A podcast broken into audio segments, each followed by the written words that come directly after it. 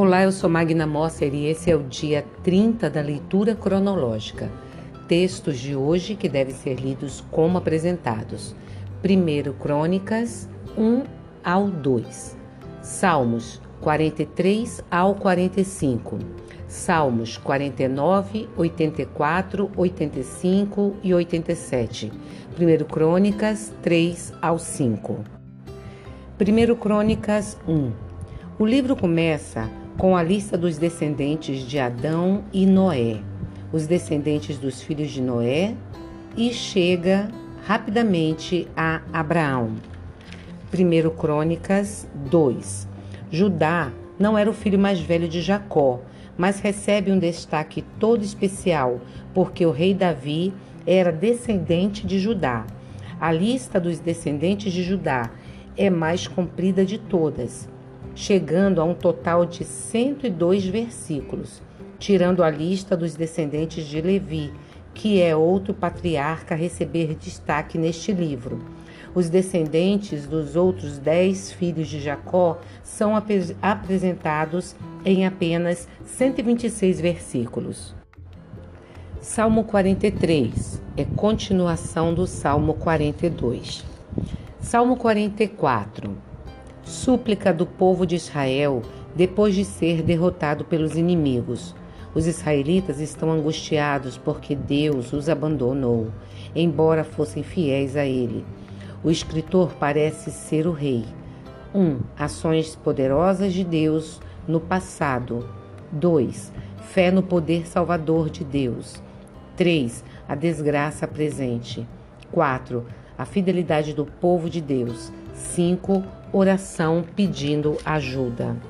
Salmo 45. Salmo para o rei que casa com uma princesa estrangeira.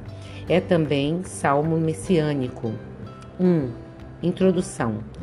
2. Elogio para o rei de Israel. 3.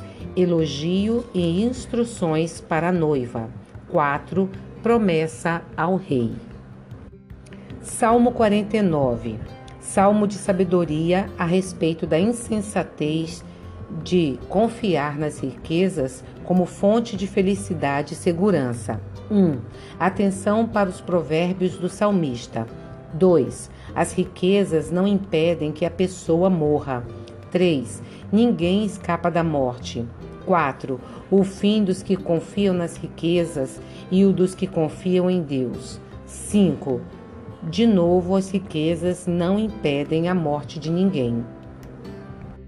Salmo 84 Canção de Peregrinos 1.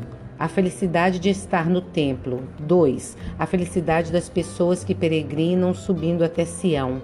3. Uma oração em favor do rei de Israel.